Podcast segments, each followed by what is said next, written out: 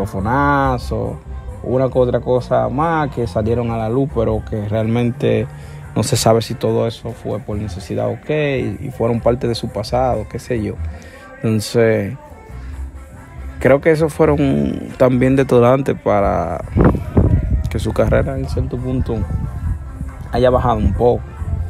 Pero como todos los artistas que son fenómenos también tienen su momento muy alto, su pico, así también bajan. O sea, ahora mismo es bonita número uno, se podría decir, a nivel mundial. Pero no creo que vaya a durar cuatro años más siendo el número uno. Inclusive, no creo que llegue al 2026 siendo el número uno. Porque en verdad los artistas fenómenos, se puede decir que llegan al número uno, no siempre, no es para siempre. Realmente. Hasta Michael Jackson también tuvo su